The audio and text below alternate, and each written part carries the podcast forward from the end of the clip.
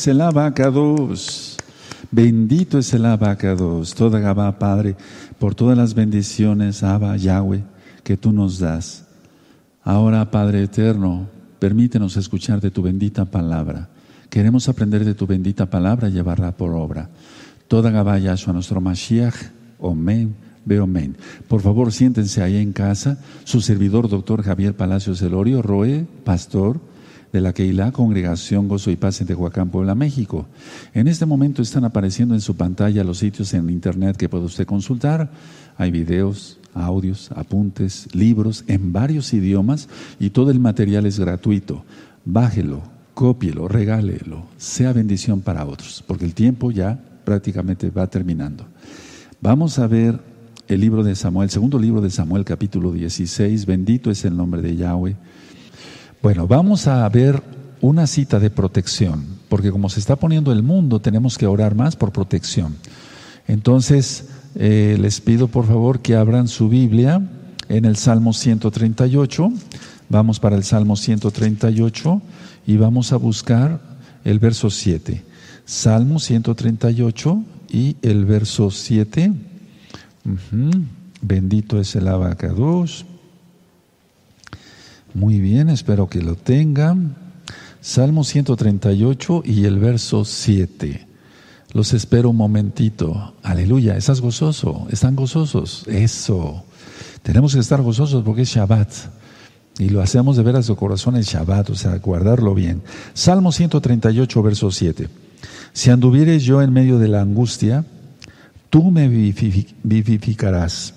Contra la ira de mis enemigos extenderás tu mano y me salvará tu diestra. Tremenda cita.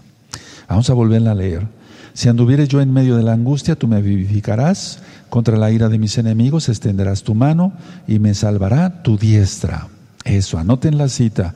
Y después ya con calma, eh, fuera de Shabbat, eh, eh, se pueden poner, poner en una cartulina y esa pegarla en su dormitorio. Cuando te levantes, verás la palabra del Eterno y eso te dará nueva fuerza y cuando te vayas a dormir, verás esa cita bíblica, esa cita del Tanaj, y entonces tendrás un sueño reparador. Eso no lo dudes. Es muy importante estar leyendo muchas citas de protección.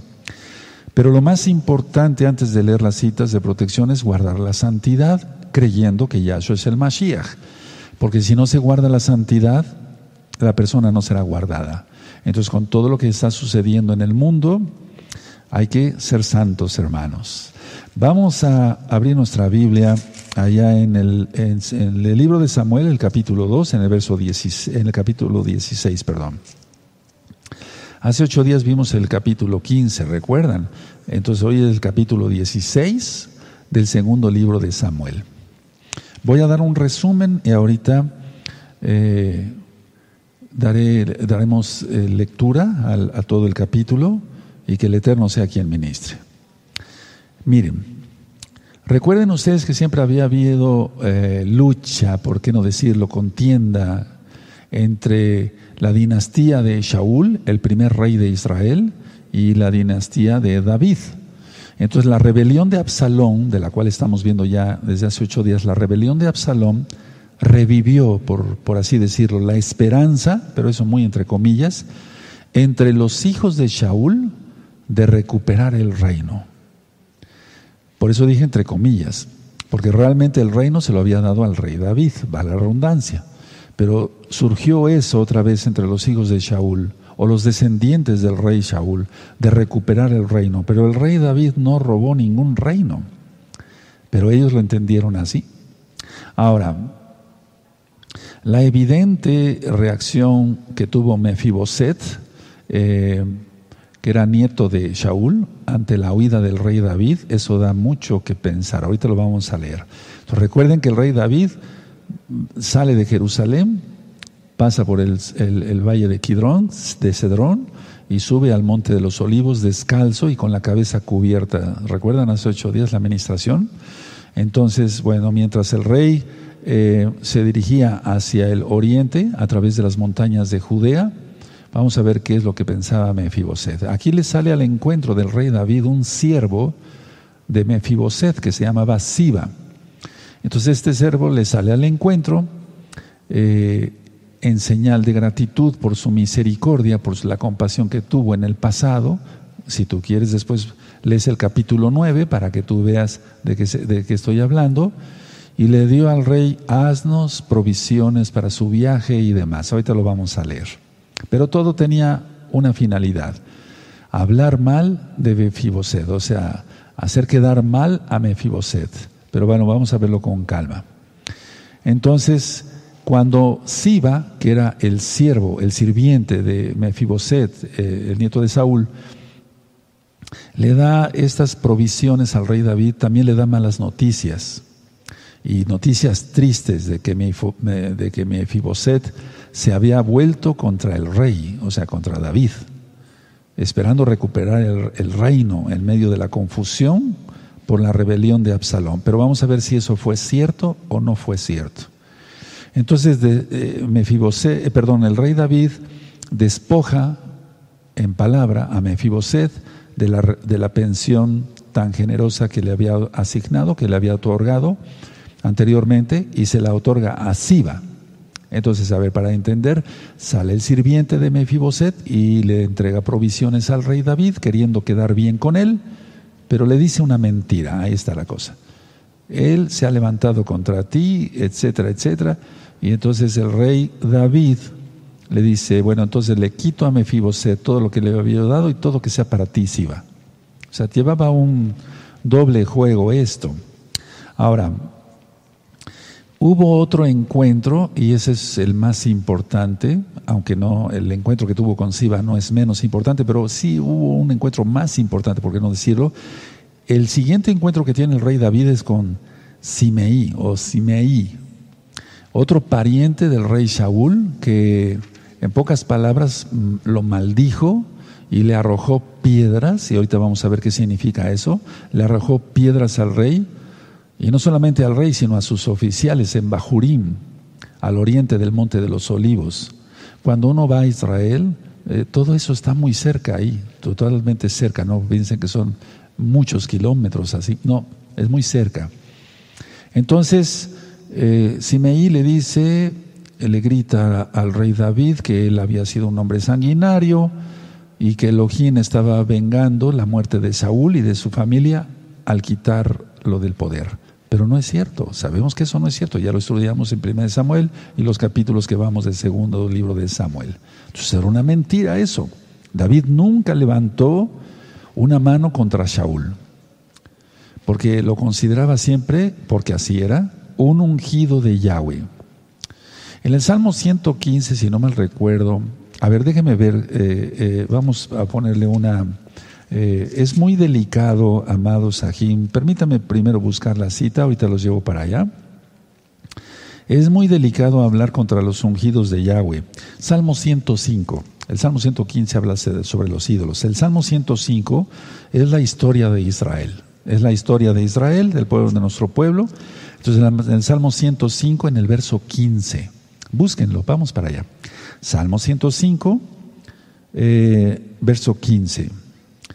Algo que le aira, o sea, hace enojar al Eterno es que se toque a los ungidos, que Él ha escogido para llevar su palabra, para reinar, para ser profeta, para ser atalaya, etcétera, etcétera. Entonces, hay que tener mucho cuidado con eso. Mucha gente habla eh, sencilla, eh, o sea, simplemente por decir, critica y difama a los siervos del Eterno y eso es peligroso. Salmo 105, verso 15 dice, no toquéis, dijo a mis ungidos, ni hagáis mal a mis profetas. Vamos a revisarlo otra vez. No toquéis, dijo, a mis ungidos, ni hagáis mal a mis profetas. Es muy peligroso hablar contra, contra un siervo del Eterno, es muy peligroso. Yo lo decía hace tiempo, cuando la Keilah estaba abierta, a veces venían muchos a conocer la Torah y me preguntaban, oiga, ¿y usted qué opina de este rabino? Yo callado. ¿Y usted qué opina de, eh, eh, entraba otra persona decía, ¿y usted qué opina de este otro rabino? Yo callado. No daba mi opinión, porque yo no tengo por qué hablar mal de nadie. Si están haciendo bien o mal las cosas, ellos entregarán cuentas al Eterno, pero yo no tengo por qué difamar a nadie, o, sea, difamar ya sería el colmo, ¿no? O sea, inventar cosas. No tengo por qué hablar mal de nadie, o sea, de un siervo, pues, del Eterno. Podemos juzgar con justo juicio, dice Yahshua, pero de ahí hay una gran diferencia entre estar eh, hablando mal de los siervos del Eterno. La gente es muy ligera de lengua y luego se, se maldice. Entonces, el rey David nunca, nunca habló mal de Shaul, nunca intentó, ¿se acuerdan? Un día le corta una parte del talit, o sea, del manto, y le dice, mira qué tan cerca estuve de ti, pero no te toqué, le dice al rey Shaul. Entonces, era señal de que él sabía bien lo que era eh, meterse o no meterse con un ungido del Eterno. Bueno, ahora, el rey David había entendido algo claro. Uno, no hablar mal de un ungido de Yahweh, como era el rey Shaul. Y dos, que el rey David extendió su gracia, su misericordia, su compasión a los sobrevivientes de Shaul. Y uno de ellos era Mefiboset. Entonces, pues no se puede entender de otra cosa, eh, como hay a veces, eh, perdóneme, como hay a veces confusión en que, eh, o chismes más bien, la shonjara, la lengua viperina, ¿no? De Siba en este caso. Ahora, el guardaespaldas de David era sobrino suyo, Abisai, ¿se acuerdan? Entonces, le rogó que le permitiera cortarle la cabeza a Simei. Entonces, el sobrino del rey David, Abisai, le dijo, permíteme irle a cortar la cabeza a este perro muerto. Entonces, él le llamó perro muerto y quiere decir sin valor y despreciable, o sea, que fuera nada, porque le había aventado piedras al rey David, y, piedras y tierra, o sea, no solamente a él, decía yo, sino a los oficiales. Pero David le prohíbe a Abisai y le dice, no, no lo hagas, o sea, no lo hagas, eh, porque eso puede ser plan del Eterno para bendecirme. Entonces, él le hace, el rey David le hace esa observación a Abisai, eh, y le dice que al maldecirlo, o sea, al, estar maldiciendo a eh, Simeí, al rey David, lo podía estar bendiciendo al mismo tiempo. O sea, de una u otra manera, instrumentos del Todopoderoso. Ahora, lo que sí me llama la atención es algo que aquí está en la Biblia, lo vamos a leer.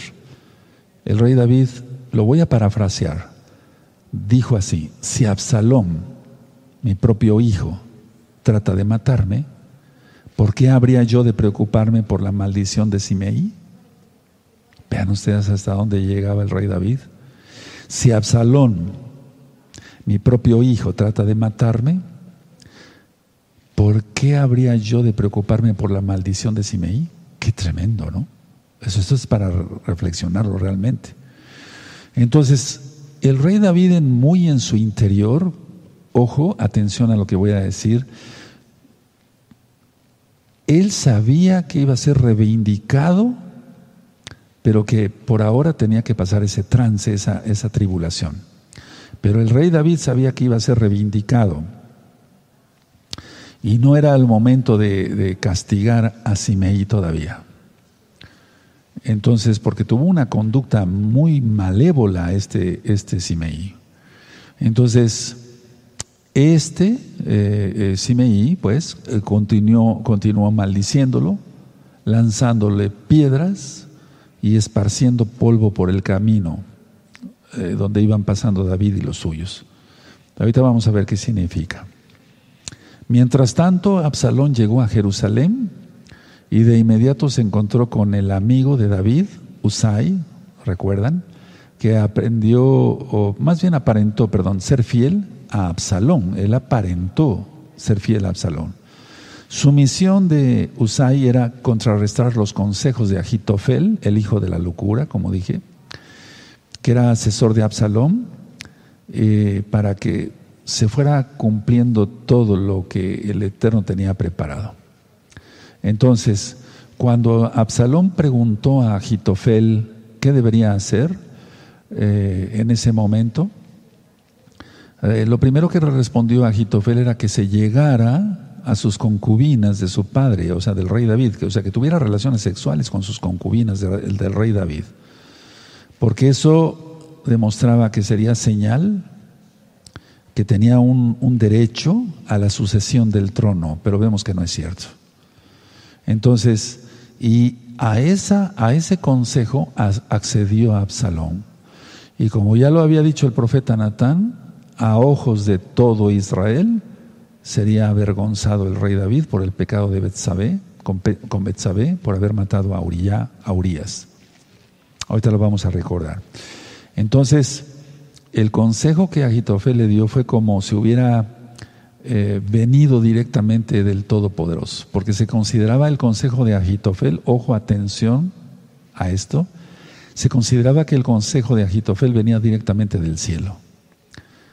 Y es que hay gente que llega a idolatrar a ciertas personas, están viendo que son, eh, es que es increíble, están viendo, hay personas que hacen negocio con la palabra, son lujuriosos, son maldicientes, suben videos y están maldiciendo a medio mundo.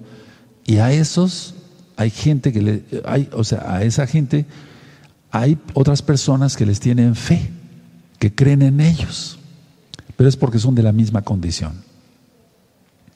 Entonces, lógico que el consejo no venía del cielo, sino del mismo infierno. Y realmente es que las palabras y los consejos que daba Agitofel, Agitofel, perdón, se consideraban muy sabios. Entonces, atención a eso, porque hasta los escogidos pueden ser engañados. Entonces, mejor nos comportamos en un camino de derecho, Yashar Derech en hebreo, o sea, siempre yo digo así, camino derecho, no desviarnos ni a derecha ni a izquierda, y tendremos bendición. Vamos a leer entonces el capítulo 16, amados Sajín, amados hermanos, bienvenidos todos. Segundo libro de Samuel, capítulo 16. Cuando David pasó un poco más allá de la cumbre del monte, he aquí Siba, el criado de Mefiboset, que, que salía a recibirle, con un par de asnos embardados, embardados, sí, y sobre ellos doscientos panes, cien racimos de pasas, cien panes de higos secos y un cuero de vino.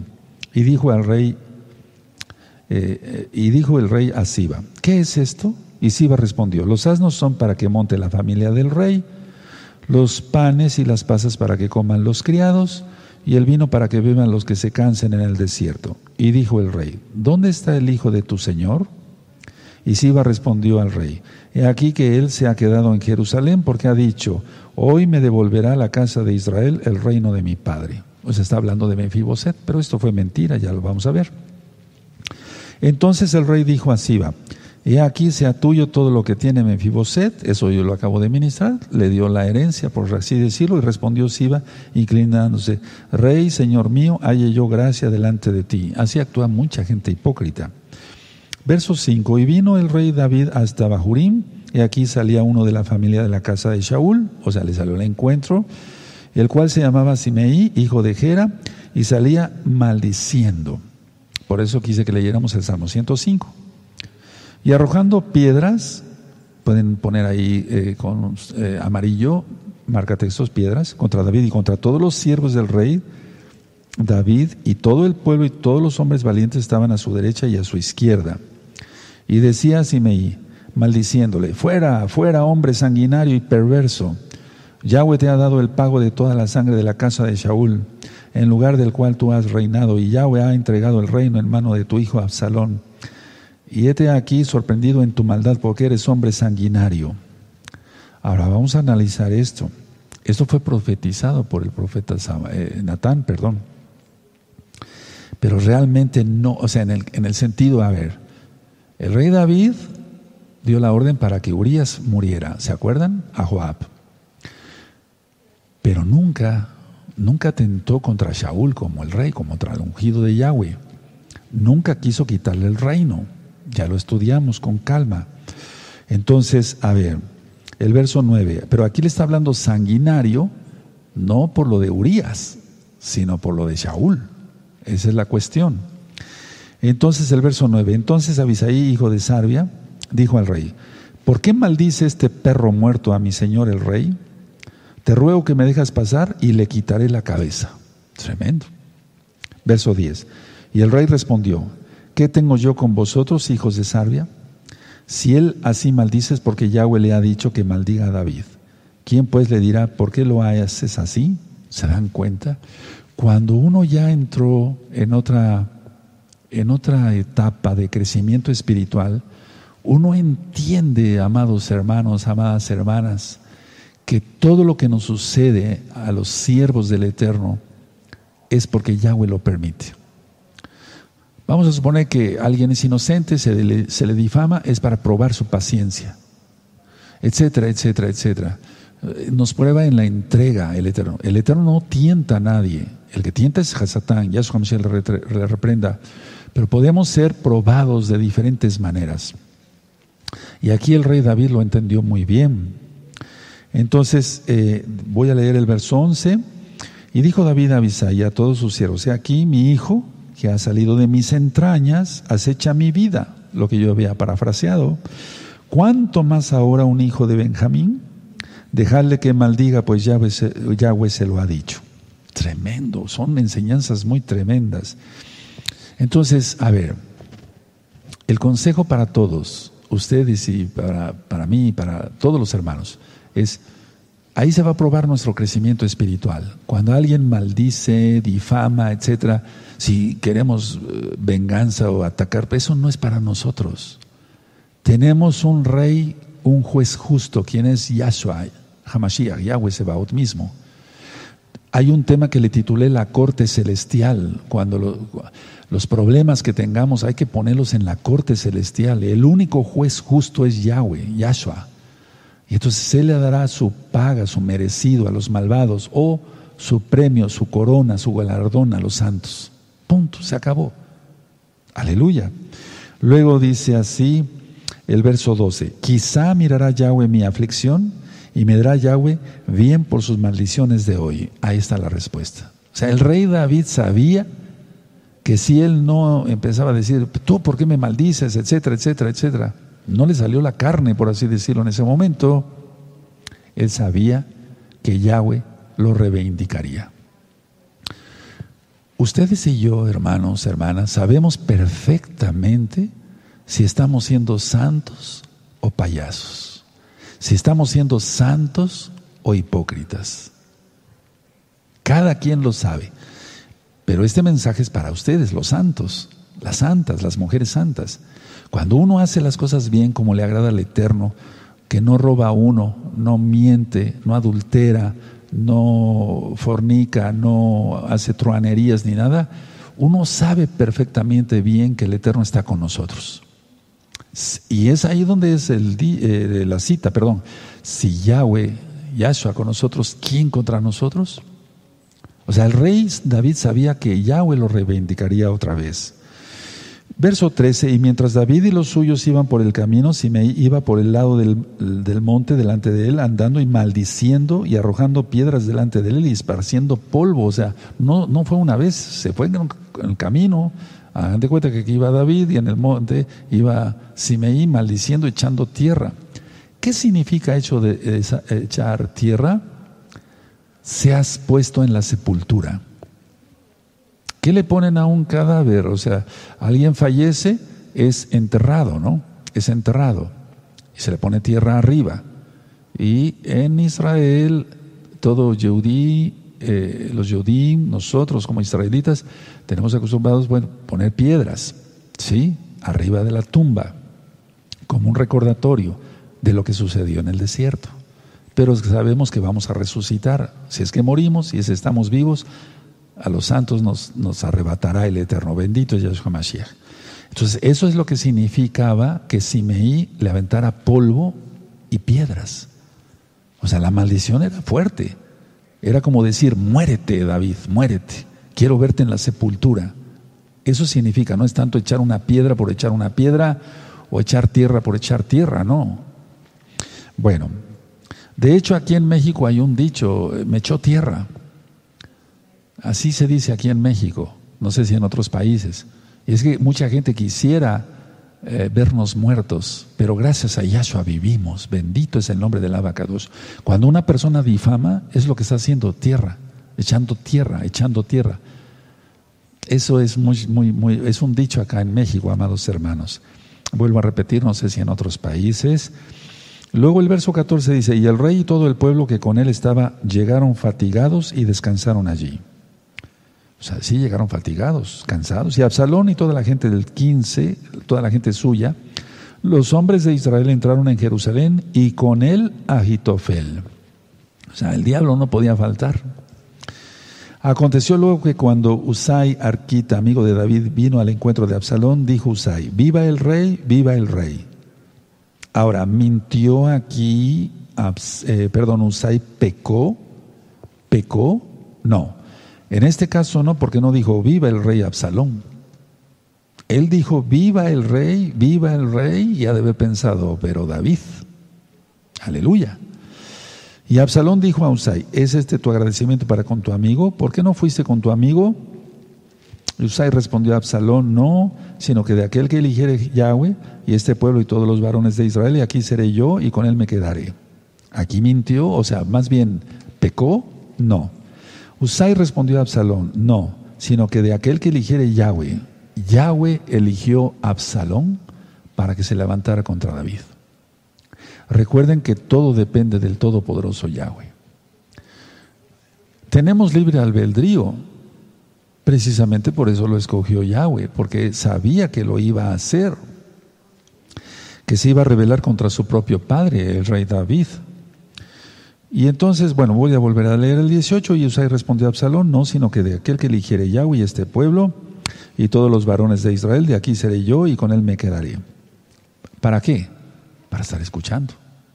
Entorpecer el consejo de Agitofel no estaba pecando en ese momento, o sea, era un espía, pero no pecó. No sé si me doy a entender. Entonces, el verso 20. Entonces dijo Absalón a Agitofel: Dad vuestro consejo sobre lo que debemos hacer. Y Agitofel dijo a Absalón: Llégate a las concubinas con tu padre que él dejó para guardar la casa, y todo el pueblo de Israel dirá, oirá que te has hecho aborrecible a tu padre y así se fortalecerán las manos de todos los que estén contigo. Entonces pusieron para Absalón una tienda sobre el terrado y se llegó a Absalón a las concubinas de su padre ante los ojos de todo Israel. Para empezar, eso es una abominación, tener relaciones a la vista de todos. No somos perros, ¿verdad? Uno, dos, pero esto lo había profetizado, si tú recuerdas, segundo de Samuel, capítulo 12, Ahí el profeta Natán le dice, ahora por haber hecho esto, le dice a David, tú lo hiciste en secreto con Betsabé, ahora uno de los tuyos va a hacerlo, pero delante de todos. Pero eso es una, o sea, fue una, una cosa terrible, porque vuelvo a repetir, no somos perros. Bueno, dice entonces eh, el verso 23, y el consejo que daba Jitofel en aquellos días era como si se consultase la palabra de Elohim, Así era todo consejo de Agitofel, tanto con David como con Absalón. Terrible. La idolatría a gente mala, perversa. Entonces lo correcto que es separarse, separarse. Ya hemos leído mucho la cita de Apocalipsis 18, verso 4, salid del medio de ella, pueblo mío, no seáis no sea que seáis partícipe de sus pecados y recibir parte de sus plagas. Pero hay un dicho también que dice, Dios los cría o crea y ellos se juntan. O sea, los malvados se van a juntar con los malvados y los santos con los santos. Eso que ni qué. Eso va a ser así siempre. Bueno, ahora, en el caso del 16.1, vamos a analizar entonces algunos versos. Dice el verso 1 del capítulo 16. El segundo de Samuel 16, 1, cuando David pasó un poco más allá de la cumbre del monte, aquí que ve el criado de Mefiboset, que salía a recibirle con un par de asnos embardados y sobre ellos 200 panes, etc. Bueno, por haber sido un antiguo servidor de Shaul, podría esperarse que Siba se pusiera de parte de Absalón.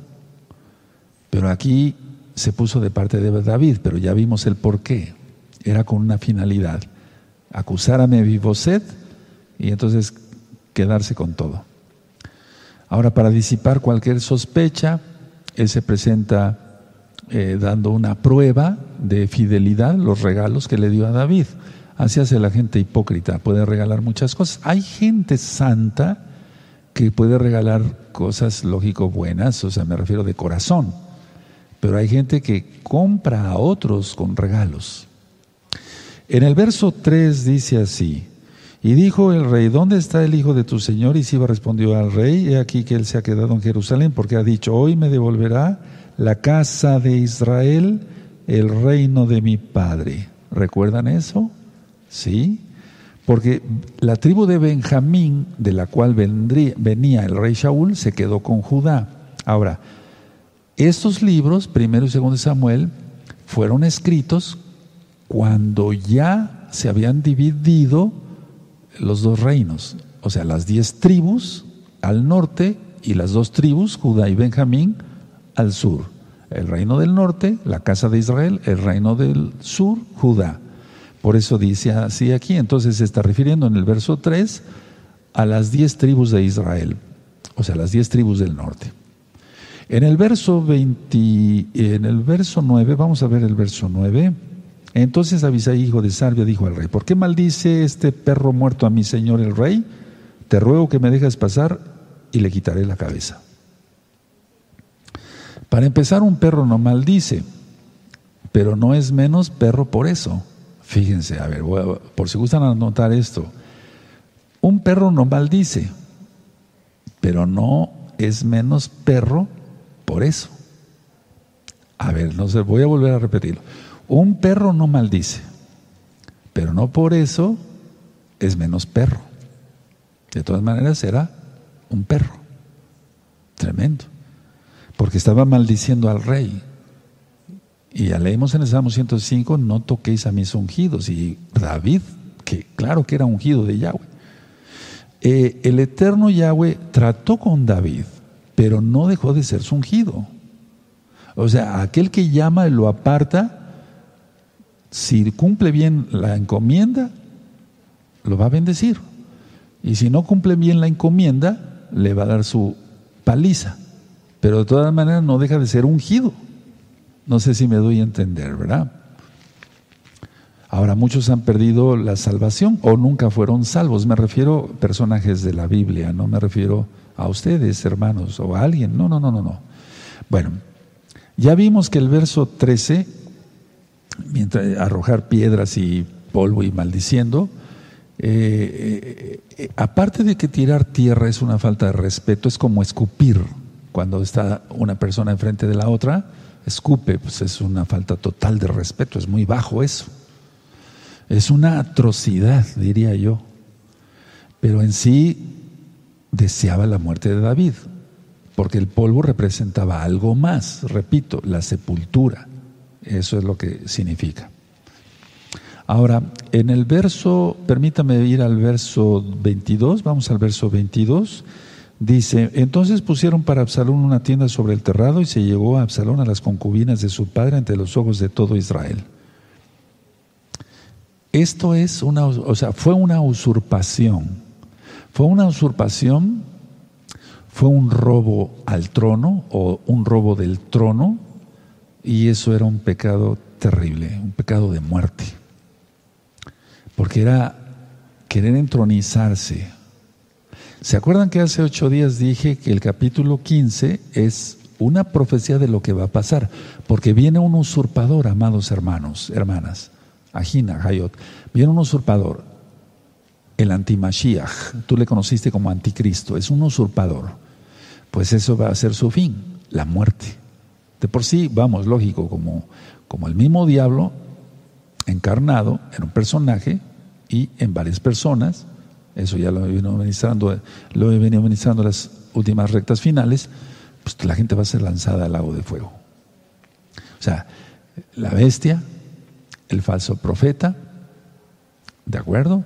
Y bueno, toda la gente que sea, que sea resucitada en la segunda resurrección, después del milenio, toda esa sacará el eterno del infierno a esa gente y lanza, la lanzará al lago de fuego. Es increíble eso, hermanos. Por lo tanto, santos o santos, hermanos, santos o santos. Hay más cosas que yo quisiera comentar, pero eso lo dejamos para la recta final 25, este próximo miércoles, recuerden, a las 7 de la noche. Bueno, ahora, eh, aquí en el verso 21 y 22 se estaban cumpliendo las profecías de Natán eh, por el asesinato de Urias, ¿se acuerdan? Porque con el solo propósito de quitarle la esposa. A ver, vamos a recordar eso. Es segundo de Samuel, eh, capítulo 12, verso 11, segundo de Samuel 12, verso 11. Vean si lo tienen, eso es, segundo del libro de Samuel 12, 11 dice, así ha dicho Yahweh, aquí yo haré levantar el mal sobre ti de tu misma casa y tomaré tus mujeres delante de tus ojos y las daré a tu prójimo, el cual yacerá con tus mujeres a la vista del sol. O sea, a pleno día, ahí tuvo relaciones Absalón con todas las concubinas de David, su padre. Es terrible eso, terrible eso. Entonces cumplió la profecía al pie de la letra. Miren, a ver, vamos a ver, otra, ahí mismo en, en 2 de Samuel capítulo 12, 2 de Samuel capítulo 12, en el verso 12. Porque tú lo hiciste en secreto, mas yo haré esto delante de todo Israel y a pleno sol. Y si ustedes ven ahora, 2 de Samuel 16, verso 22, pues hasta le pusieron un terrado a pleno sol. Increíble. Eso es increíble porque vamos, en aquel tiempo no había luz eléctrica como ahora y las antorchas pues eh, sí alumbraban, pero no como para ver tanto, ¿verdad?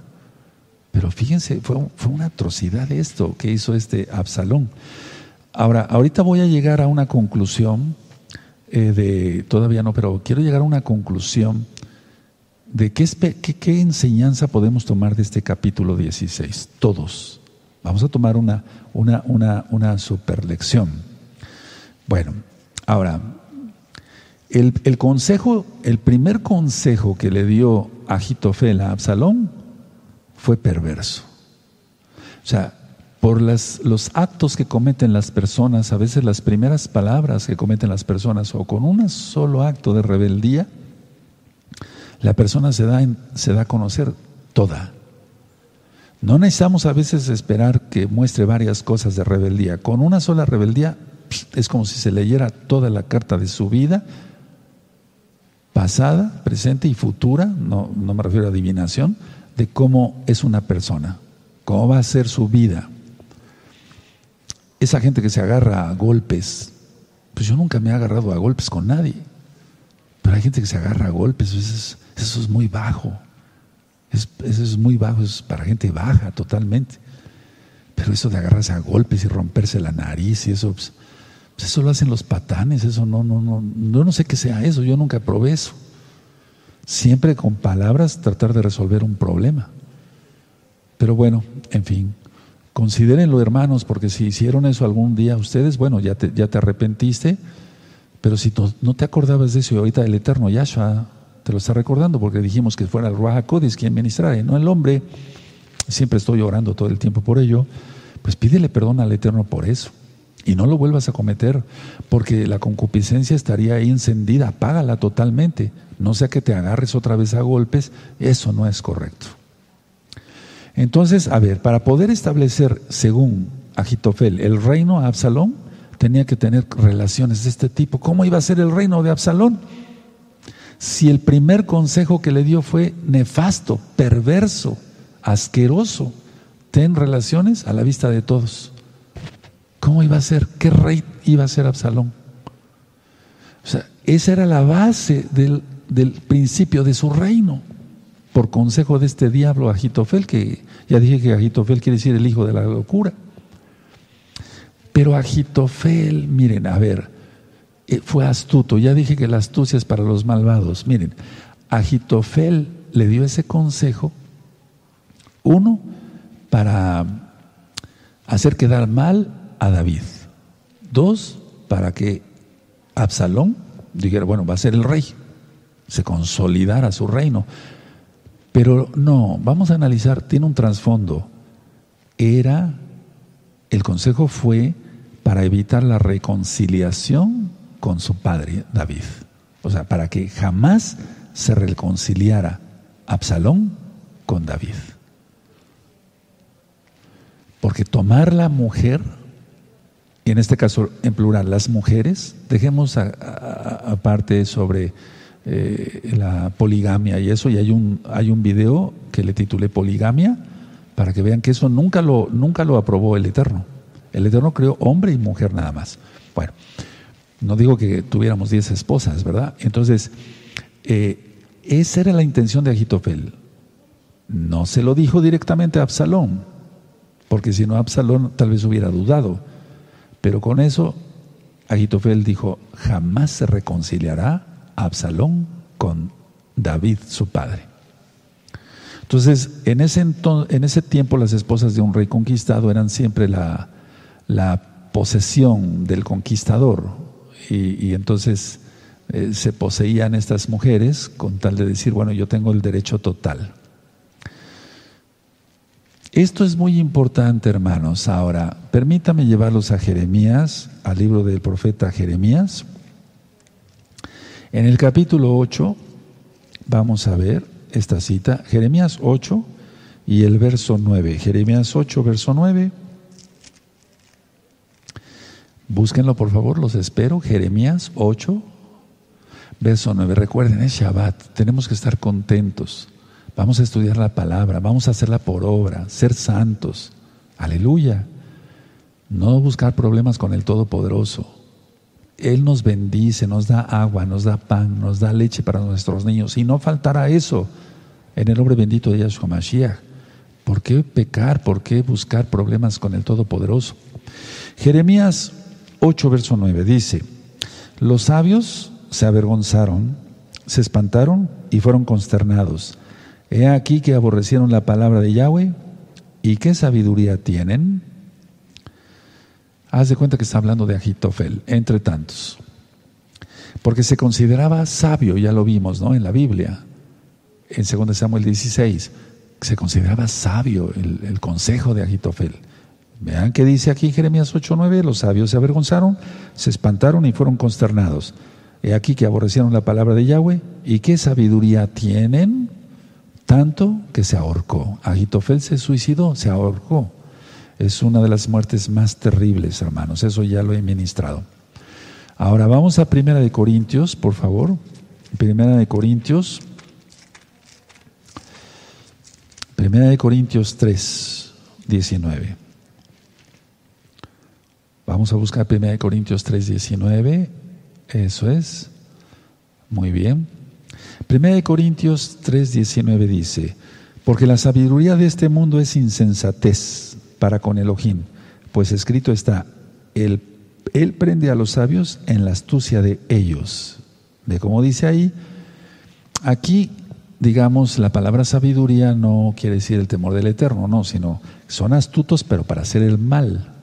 Entonces, a ver, vamos a entender 1 Corintios 3:19, porque la sabiduría, de este mundo es insensatez para con Elohim. Pues escrito está, Él prende a los sabios en la astucia de ellos. Y eso te remite a Job 5:13. Ahora, vamos otra vez allá a segunda de Samuel. Por favor, en el capítulo 16, amados hermanos, hermanas, Ajín, Ajayot. Sí. Muy bien. Ahora busquen por favor ahí, 2 Samuel 16, verso 23. Y el consejo que daba Agitofel en aquellos días era como si se consultase la palabra de Elohim. Así era todo consejo, que, eh, consejo de Agitofel, tanto con David como con Absalón. Se consideraba sabio, pero ¿qué sabiduría tenía Agitofel? Era un carnal totalmente. Ahora, vamos a la enseñanza, no he terminado, pero vamos a la enseñanza. A ver, la enseñanza es esta, de tantas, pero yo creo que la más importante es esta, sin duda. Si estás en pecado, haz un alto. En el nombre bendito de Yahshua Mashiach. Y sujeto a todos los hombres fuertes y demonios en el nombre bendito de Yahshua Mashiach. Haz un alto. Porque si no haces un alto, y te arrepientes, irás de mal en peor. La persona va de mal en peor, de mal en peor. Y acaba como Agitofel, suicidándose, o acaba como, o como Absalón, que de alguna manera tuvo que ser, eh, ya lo vamos a ver en los capítulos siguientes, entre las ramas se, se, se, se enreda su cabello y llegan y lo matan. O sea, a ver, ya con un pecado es bastante. Mejor arrepentirse. Por eso, ven el libro, tiempo de arrepentirse. Nunca es tarde para arrepentirse. Hoy es el tiempo, hoy es el día. Y decir, no, no, no, no, no, no. Ya pequé, ya ofendí al Rey de la Gloria. Pídele perdón al Eterno. El Eterno es bueno, te concederá su perdón y en santidad. Y Ashar Derech, camino derecho, derecho, derecho, ni a derecha ni a izquierda, como le dijo a Josué en Josué capítulo 1, versos 7 y 8. Entonces, a ver, es muy importante eso, porque si no haces un alto, tú que estás en pecado, no me refiero a todos, yo sé que hay santos y santas, aleluya. Si estás en pecado, haz un alto, porque si no, entonces después viene otro pecado, viene otro pecado, y después el Eterno pone un velo. Y eso se llama mente reprobada. Vamos a la carta a los romanos, por favor. Y eso es lo que le pasó a Absalón y a Agitofel, a los dos. Vamos a la carta a los romanos, por favor, en el capítulo 1. Esto ya lo he ministrado muchas veces. Si no mal recuerdo, no, si no mal recuerdo, hay un video que le titulé Mentes reprobadas, pero de todas maneras la enseñanza es esta. En, eh, es Romanos 1.28, hermanos. La carta de los Romanos 1.28. Perfecto. Miren, vamos a leerlo, pero vamos a irlo analizando.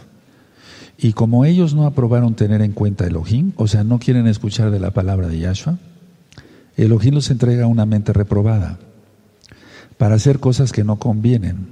Pues, por ejemplo, eso de tener relaciones con mujeres a la vista de todos. Pues, estando atestados de toda injusticia, todo, fue injusto lo que hizo Absalón y lo que hizo Agitofel. Pero vamos a aplicarlo a nuestras vidas, hermanos. Fornicación, perversidad, avaricia, maldad, llenos de envidia, homicidios, contiendas, engaños y malignidades. Ahora mismo el Ruajacodes te va a decir en cuál estás, tú que todavía no te has arrepentido de corazón, o a lo mejor te dices ya mesiánico, ya hasta viste talit, pero andas haciendo perversidades, cosas malas. 30, o sea, el verso 30. Murmuradores, detractores, aborrecedores de Elohim, injuriosos, soberbios, altivos, inventores de males, desobedientes a los padres, necios, desleales o sea, la gente que no es, no es fiel, sin afecto natural, implacables, sin compasión, o sea, sin misericordia. Verso 32, quienes habiendo entendido el juicio de Elohim, que los que practican tales cosas son dignos de muerte, no solo las hacen, sino que también se complacen con los que las practican. Entonces es tiempo. ¿Cuál es la lección? Sí, ya aprendimos que Absalón, que Agitofel, esto y el otro, que Abisai, que Simeí, etc. Sí, sí. No, no, la lección para nosotros. Hay un pecado, detente. Ya no peques más. Arrepiéntete de veras. Pídele perdón al Eterno. Mira, es un hermoso día, es Shabbat. Para hacerlo es un precioso día. Y hasta vas a ser sanado de tantas enfermedades. Pedirle perdón al Eterno, ya no pecar. Porque si se sigue eso, se cae en esto. Y después el Eterno pone un velo, o es mente reprobada. Esa gente no es salva, bíblicamente hablando. Pueden cerrar su libreta, su Biblia, y nos vamos a poner de pie. Entonces recuerden, amados Sajín, es tiempo de arrepentirse, tiempo de arrepentirse. El Eterno quiere que nos, eh, el Eterno nos da oportunidad de arrepentirnos. Bendito es su nombre, bendito es el abacados. Hace mucho tiempo, eh, eh, bueno, he ministrado en la, que en la Tanakh dice, lo que siembra el hombre cosecha. ¿Qué sembró Agitofel? ¿Qué cosechó? Muerte. ¿Qué sembró Absalón? ¿Qué cosechó? Muerte. En uno de los temas, parafraseando, yo decía, la vida es un trueque. Lo que damos, recibimos. La vida es un trueque. Lo que damos, recibimos. Entonces, demos amor, recibiremos amor. Demos bendición, recibiremos bendición. Sobre todo adoremos a Yahweh. Pidamos a Yahweh, adoremos, bendigamos su nombre. Él es tres veces Kadosh, tres veces santo. Todo lo que damos, recibimos. Si damos vida, o sea, bendición, eso vamos a recibir, vida eterna, gracias a los méritos de Yahshua Mashiach. Padre eterno, eres bueno y grande, poderoso, nadie como tú. Te damos toda Gaba por la lección. Abba, los hermanos han escuchado, los nuevecitos, los muy nuevecitos, esta lección y darán el paso, ¿verdad? Lo van a dar. Ya no ha pecado. Ni un pecado más. Se acabó. Bastante se ofendió al Eterno y llevar una vida nueva. Porque dice la Tanaj, la Biblia, las cosas viejas pasaron. He aquí todas son hechas nuevas. Porque somos nuevas criaturas en Yahshua.